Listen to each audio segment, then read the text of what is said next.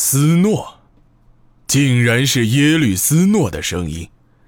耶律重光一时感到有些神志恍惚，不过紧张的情绪倒也松弛了一些。只是他觉得奇怪，既然来访的人是斯诺，为何要搞出如此大的动静？而且通常情况下，斯诺都也会在外面先通报一声。耶律重光虽然十分信任这位兄弟，但鉴于不久前才刚刚发生的事儿，他不得不考虑一种可能。毕竟在这样的夜晚。发生任何事都不会让人感到奇怪。进来吧。耶律重光小声喊了一句，声音虽低，却足够让外面听见。话音刚落，门就被推开了。只是耶律重光首先看见的却是两个侍卫。这是大王府的侍卫。他们手持兵器，正挡在耶律斯诺的前面。门外此刻站满了持械的武士，看起来似乎也都是大王府的人。身材高大的耶律斯诺脸色看上去十分慌张。他应当是一个人来的，虽然不知道为何闹出如此大的动静，但耶律重光相信其中。一定是有原因的。耶律重光稍稍定了定神，语气低沉的说道：“你们把刀放下，让大督军进来。”虽然耶律重光已经下了命令，但门外的侍卫却一个人都没有离开。已经十分疲惫的耶律重光突然恼羞成怒，大声叫喊道。都聋了吗？要本王把你们的耳朵都割下来喂狗吗？侍卫们稍稍犹豫了片刻，终于让出了一条道路。而就在这个时候，耶律重光终于明白了侍卫会如此紧张的原因。耶律斯诺的手上，此刻竟然正提着一个血淋淋的人头。耶律重光不禁打了一个寒颤，这人头满脸是血，又被长发遮蔽，一时无法分辨身份。只是从大小形状来看，耶律重光却立刻感到一种莫名的不安。都下去吧，把门关上。耶律重光稍稍迟疑了片刻。再一次下达了命令。侍卫们虽然让开了部分道路，但依然不敢放松警惕。耶律斯诺身材魁梧，力大无穷，他现在深更半夜提着一个人头闯入大王府，谁知道要干什么？不过耶律重光却已经没有耐心。他猛拍了一掌桌子，在场的所有侍卫都只能乖乖退出了屋子。斯诺，耶律重光显得十分疲倦，语气也突然平和下来。你深夜提了一颗人头来大王府，是什么用意啊？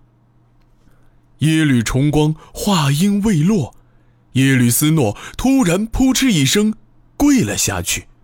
前额紧紧贴在了地上。兄长，我没经过兄长应允就诛杀了众臣，因此才深夜来向兄长请罪。耶律斯诺刚刚跪到地上，他手中的人头就顺势滚落出来，那头颅朝前面滚了两圈，正好露出了脸。耶律重光定睛一看，脸色。突然变得一片煞白，这张脸上虽然满是鲜血，但在这个距离却已经十分容易辨认。这个人头，正是呼兰宗旺的人头。耶律重光立刻感到浑身上下一阵酸软，身体已经使不上任何力气。不久之前，他还想亲手杀了呼兰宗旺，可现在人头摆在眼前，他内心所感受到的却是深深的恐惧。耶律重光瘫倒在座椅上，用手臂。遮住眼睛和额头，显示出悲伤的模样。耶律斯诺则一声不吭，一动不动地跪在地上，甚至不敢抬头面对。书房中一直安静了很久，直到耶律重光终于无可奈何的叹了口气。他注视着跪在不远处的耶律斯诺，眼神显得空洞而稚嫩。刹那间，耶律重光突然抓起桌上的杯子，猛地朝耶律斯诺砸了过去。杯子不偏不倚击中了耶律斯诺的后脑，顿时就见到大量鲜血滴落到地上。为什么要杀呼兰宗旺？你疯了吗？耶律重光咆哮道。耶律斯诺低着头，大声回答道：“呼兰宗旺要谋害兄长啊！臣弟迫不得已，就先下手了。”耶律斯诺直起半个身子，双手抬过头顶，将手中一块染满鲜血的布条露了出来。这块布条被蜷成一团，虽然沾着不少血迹，但能清楚看到上面有文字。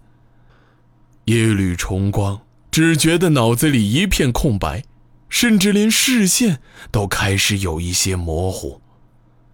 他晃晃悠悠从座椅上站起来，缓缓走到耶律斯诺面前，将布条接了过去。无可奈何的小声念道：“你先起来吧，斯诺。”耶律重光背过身子，小心翼翼地打开布条，只见上面用血写了几个大字：“呼兰宗望与丑时谋反。”耶律重光一阵冷笑，将布条捏作一团。心灰意冷地问道：“斯诺，这样的东西，你也相信吗？”这是呼兰宗望家里的管事送来给臣的。耶律斯诺万分焦急地答道：“他说曾来找过大王，但是大王府的卫兵不让他进去，他于是只能跑到我这里，还差点被追杀的人杀掉。好在我当时正在大门附近，听到外面有动静。”就带人打退了那些杀手。耶律斯诺稍稍顿了顿，再一次跪到了地上。